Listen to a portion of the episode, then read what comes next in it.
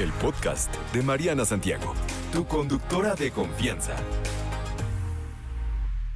Pues ahora sí, póngase cómodo, saque pluma y este papel o donde anoten, porque está re bueno el tema. Hablaremos sobre qué es lo que dice la ciencia sobre el porno. ¿Qué le hace a tu mente, querida Fortuna? Exactamente, al cerebro lo que le va a hacer es que cuando vemos pornografía se libera cierta cantidad de dopamina que es un eh, neurotransmisor que se asocia a la anticipación de la recompensa y a la memoria. Entonces, cuando alguien quiere volver a experimentar algo que le provoque placer, el cerebro rememora el proceso que debe lograr y está acostumbrado a un nivel de placer que está teniendo a partir de ver estas escenas pornográficas. La, la, persona se acostumbra a ese placer y continuará reaccionando a ese impulso. Ok. ¿Ok? El problema que es que cuando estás con la pareja, no alcanza el nivel de dopamina a llegar tan fuerte, tan emocionante como lo hace la pornografía.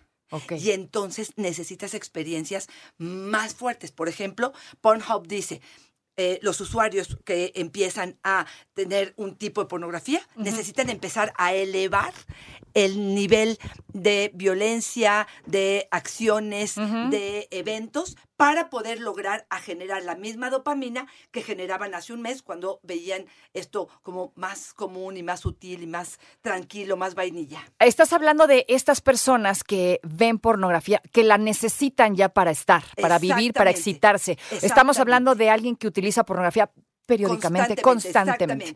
Y que no logra llegar al nivel de excitación que quisiera con la pareja si no es con la pornografía. Hay gente que me dice, yo tengo que poner la imagen en la tele y después de unos cinco minutos que él se prenda, entonces podemos empezar a tener acción. Oye, pero ¿y, qué pasa con estas parejas que deciden usarlo de manera recreativa?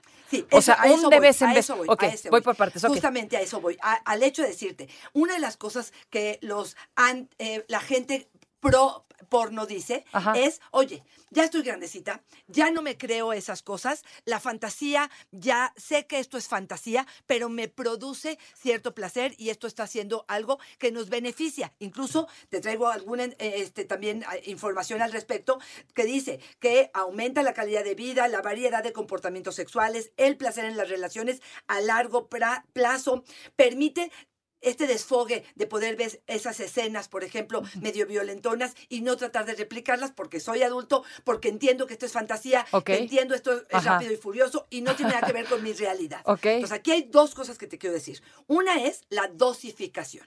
El hecho de decir, puedo hacerlo con o sin pornografía, puedo disfrutar de vez en cuando de una masturbación con pornografía, pero también disfruto y logro el nivel de excitación sin la pornografía. Y otro caso que es los adolescentes. Y esa es otra, canción. Pero en principio, en los adultos te diría, sí lo puedo usar como recreativo, pero ahora sí que cuánto es tantito, ¿no? Tantito es en el momento en que yo tenga que tener este acceso a esta pornografía para lograr el nivel de excitación que necesito, ya sea en pareja o solo. Ok, o sea, así sí. así sí sería algo que tenemos. de común acuerdo. Exactamente. Cuando es de común acuerdo y es de vez en cuando adelante. Cuando esto se convierte la esencia de mi vida. Yo tengo pacientes que todos los días lo hacen, lo hacen a solas o lo hacen eh, masturbándose, ven pornografía y van alimentando como una droga su cerebro ante estos estímulos. Lo más probable es que vengan disfunciones sexuales va a venir o una eh, disfunción eréctil o va a venir una eyaculación precoz, porque aparte no se toman el tiempo de disfrute, sino que lo único que van es a favor o a lo que vamos. lo que van. Y em, lo que puede suceder es que, vuelvo a repetirte, no alcanzo a tener la excitación que necesito para llegar a la erección que necesito. Entonces, bueno, esto tiene que tener cuidado.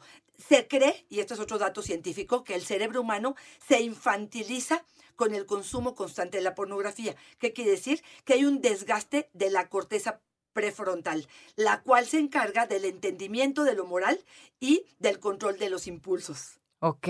Entonces, si pensamos en que esto sea excesivo, sí nos va como confundiendo en qué es lo moral o lo, que está bien y en esta parte de los impulsos donde se piensan hacer más violentos, más reactivos y esto no es algo tan sano. Pero esto es diferente de lo que le pasa a los adolescentes. En la adolescencia, vamos para allá. En la adolescencia sí te puedo decir que el contenido pornográfica es posible que pueda em, afectar la acción. ¿Por qué? Porque no reconozco Todavía no sé qué es lo bueno, qué es lo que se necesita para la intimidad. Entonces, la mala educación siempre quieren, nunca tienen problemas, siempre están dispuestas, no tengo que hacer ningún esfuerzo, duran 45 minutos, los miembros son grandes. Ahorita te, traigo una lista de 30 mentiras de la pornografía, te las doy en un momento. Pero lo que hace es que en el, en el joven sí puede afectar de forma importante porque confunden lo, lo que es irreal y lo que no es sano también. O sea, en ningún caso ningún adolescente lo puede, digamos... Generalmente como adolescentes, y vamos a ver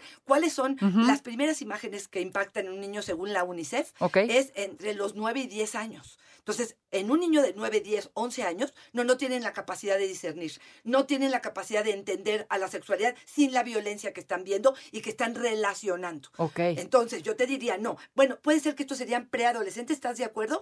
A lo mejor más adolescentes, quizá 15, 16, 17, tendrán un poquito más de posibilidades de distanciarse de ello. Pero de todas maneras, me parece que eh, por ejemplo, el entendimiento, el consentimiento, pareciera que es algo que, porque hasta las escenas violentas que de pronto vemos en pornografía, no, no pareciera que nadie dice, ay, cuidado, o ay, no se está pudiendo eh, condón. Bueno, pues todo esto es parte de lo que están mirando y viendo como algo normal, ¿no? Ok. Los roles entre hombres y mujeres se basan en las diferencias y los micromachismos y muchas otras cosas más. Ok, entonces, ah, en la adolescencia sí habría forma de que pudieran discernir entre lo que es real y lo que no. Difícil. En algunos casos. En algunos casos. como padre, ¿qué, deberías de hacer como padre? Ok, yo sí te diría tratar de explicar esto es fantasía, tratar de que no se vuelva una cuestión adictiva. Y todavía no está probado que se considere una adicción eh, eh, en la cuestión de la pornografía, pero sí lo hemos visto en terapia, aunque no esté diagnosticado. Sí yo te podría decir, un chavo que todos los días vea pornografía y se masturbe con ello, pues sí, sí te diría, ya estamos en problemas. Ok. Eh, porque también te aísla, porque no, no genera vínculos, porque no te hace entender y ser empático con los demás, porque estás metido en una fantasía que tu mente crea a partir de lo que se supone que la sexualidad es, y esa no es realidad. y es, es, una práctica común en la adolescencia, hasta donde, digo, creo que todos tenemos entendido. Ok, qué bueno que lo dices. ¿Cuánto es tantito? Exacto. Ahí es donde tendríamos que tener un poquito de cuidado de que no sea tan frecuente. Y que no sea normal. Exacto, para que interfiera con sus actividades oh. normales, deje de relacionarse con otros niños, deje de hacer sus actividades en la escuela, se mete al baño en todos los momentos o genera ansiedad. Por ejemplo, tú vas a ver a un chavo que de pronto tiene la idea y tiene las ganas. Si empieza a inquietarse, no puede pensar y no puede concentrarse, no puede mantener o posponer este, esta recompensa. Si no puede decir, a ver, puedo pasar tres días y no pasa nada. Si todo esto está sucediendo, creo que ya podríamos decir que estaría en problemas. ¿Es sano, es bueno de repente? de vez en cuando en la adolescencia? ¿Se vale? Se vale, claro que se vale, es una decisión de cada uno. Eh, sí creo que también tienen que ver con la categoría, ¿no? Porque hay categorías sumamente violentas, hay sexo vainilla o incluso eh, un sexo como el que puede manifestar Erika Luz, que es una pornografía hecha para mujeres, que creo que es mucho más sutil y con mucho más cuidado. Pero cuando de repente vemos las escenas o las categorías, por favor, nunca, nunca, nunca, nunca le toquen a la, a la categoría de niñas por ejemplo. Porque cada vez que tú le haces un clic, aunque sea por curiosidad, sí, claro. aumentas la posibilidad de que esto siga promoviéndose y siga pagando. Entonces, sí, ese tipo, o este, lugares donde hay mucha violencia, donde hay fisting, donde hay cosas que son muy violentas, habrá que tener muchísimo cuidado porque sí, afecta el cerebro. Es normal, ok, no voy a usar normal. Es... Gracias. Gracias, porque es algo que tenemos como, como que nos estamos mm, tratando de evitar ese tipo de normal o anormal. No es normal, ¿es común? ¿Es común? Sí, sí, es común. Que los adolescentes utilicen pornografía. ¿Es sano? ¿Es positivo? ¿No es? Ser... ¿Cuándo sí, cuándo no? Ok. Primero, sí es común que lo utilicen eh, cuando se hacen adictos, cuando esto es constante, cuando no pueden dejar de hacer esta actividad y relacionan la masturbación con la pornografía. Si tú me pones a las dos cosas, te diría eh, todo lo que quieran con la masturbación, pero no, no sumado con la pornografía, porque esto distorsiona de alguna alguna manera esto puede generar problemas. Eh, los adolescentes, y bien lo dijimos, por el que se perdió la primera parte, que no es lo mismo una persona adulta que un adolescente. Los adolescentes todavía están en esta eh, parte de construir lo que es el vínculo, construir cómo es que es el sexo. A lo mejor un adulto tiene como más distancia y sabe diferenciar lo que es rápido y furioso y no lo es, ¿no? Ok, pero, pero en la adultez también puede perjudicar. Claro, por supuesto. ¿Por qué? Porque otra vez, genera cierta dopamina que lo que va a hacer es que el cerebro eh, necesita esta recompensa para poder tener el nivel de excitación que se necesita. Y no lo voy a obtener con mi pareja. Entonces ahí es donde empieza a haber problemas. nadie, exacto. exacto porque me dicen, es que ya no tengo, por ejemplo, esta es una muy, muy, muy clavada que me dicen mucho en consulta. Ya no tengo deseo con mi pareja. A ver, cuéntame un poco cuáles son tus hábitos sexuales. No, pues me masturbo todos los días con pornografía. Ah, esto es, mi rey hermoso. O sea, este es el motivo por el cual no estás pudiendo voltear a ver a tu pareja.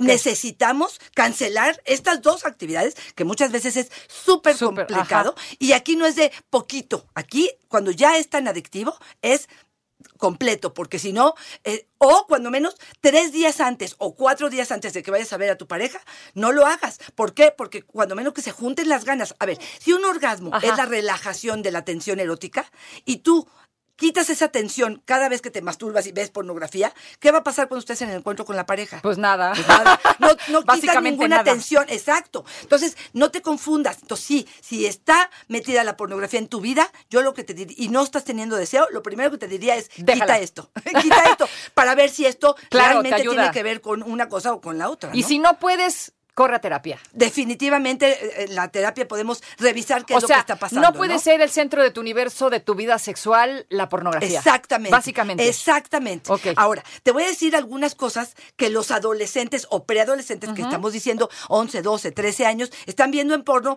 que no son verdad y que puede afectar. Espera, porque cada vez eh, son más jóvenes. O sea, cada vez están viendo pornografía debido a la facilidad, ¿no? De la vida con el tiempo de ocio. Y, y te voy a decir la verdad, yo tengo un celular en la mano ya tengo acceso a, sí, exactamente. Gracias a la vida digital. Exacto. Uno, que pongan un poco de candados, que sí sabemos que existen ciertos candados que pueden hacer, sí, cuando menos que se las pongas difíciles. Por eso le tienen que entrar a la tecnología todos los adultos. No hay de qué. Es no que yo de esto no sé. no, pues vas y te enteras, chulita, porque lo que va a pasar es que tu hijo en cualquier momento Exacto. y va a ser el de la clase que sí puede porque no le pudiste poner tú los candados. No, que, que se le que se las tenga que arreglar como quiera, pero que no sea a través de un clic que ya se acerque a ello. Pero algunas cosas que suceden, ¿no?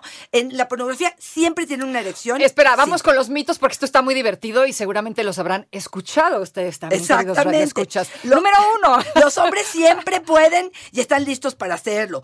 Eh, cuando hay que hacer el oral a una mujer, 10 segundos son suficientes. ¿Mito? Mitotote. Así es, 10 segundos. o sea, subes, bajas, subes, bajas y acabaste. Si una mujer es sorprendida por un desconocido mientras ella está auto dándose placer, en vez de gritar y taparse, le llama a que venga a integrarse. Que son escenas comunes que vemos en estas ondas de la pornografía bien irreales, ¿no? Las mujeres sonríen de manera exagerada y gritan cuando él termina. Están emocionadísimas. Y si no, espérate, y si no gritas es que no te gustó, ¿no? Exactamente, ¿no? Las, mujeres este, expresan tremendamente su placer cuando le están haciendo al hombre algo oral, ¿no? Y dice uno, pues espérame. Ellas siempre llegan cuando él termina, al mismo tiempo, el orgasmo simultáneo, y esto tampoco es cierto, un oral siempre salvará a una mujer de una multa de un policía. Las mujeres en tacones también, ¿no? Clásico. Las mujeres eh, siempre usan tacones con aguja de 15 centímetros y los usan en la cama. Exacto. O sea, no, se quitan los zapatos o qué, bueno. este, los hombres siempre gritan, oye, cuando termina, ¿no? Oye. No, y aparte luego son bien irreales, ¿no? Son súper irreales las imágenes. Si hay dos personas en, en, el encuentro, al final estos dos hombres se echan cinco manos. ¿Qué es? las enfermeras siempre hacen oral a sus pacientes. Los hombres nunca se quedan acompañando a la pareja con la que se están. O sea, son muchas más, pero lo que te quise decir Porque nos hizo una lista larguísima. Aguas con todas estas creencias que si soy un adulto puedo entender que es fantasía. Claro, o sea, nosotros como adultos identificamos y decimos, ay, por favor, ¿de qué me ya, Ya me lo tiene así, güey. Exactamente. Nadie tiene uno de esos, ¿no? Pero si somos chamaquitos o somos personas que todavía estamos en el, en el proceso del aprendizaje y yo lo repito en tres o cuatro, cinco, diez escenas, sí, puede que pues sí puedo creer que me confunda. Y otra vez, la dopamina que me va a hacer, lo único que me va a hacer es confundir. ¿Desde qué edad nos recomiendas una terapia, por ejemplo, con alguien como tú? Definitivamente cuando las cosas no están saliendo bien, cuando no me siento bien con lo que estoy viviendo, pidan ayuda. Momento. Definitivamente. Listo. ¿Dónde te encontramos, muñeca? Arroba Fortuna Dichi es mi Twitter, Fortuna Dichi Sexóloga es mi Facebook y en Instagram. ¿Cómo nos corretean aquí, verdad?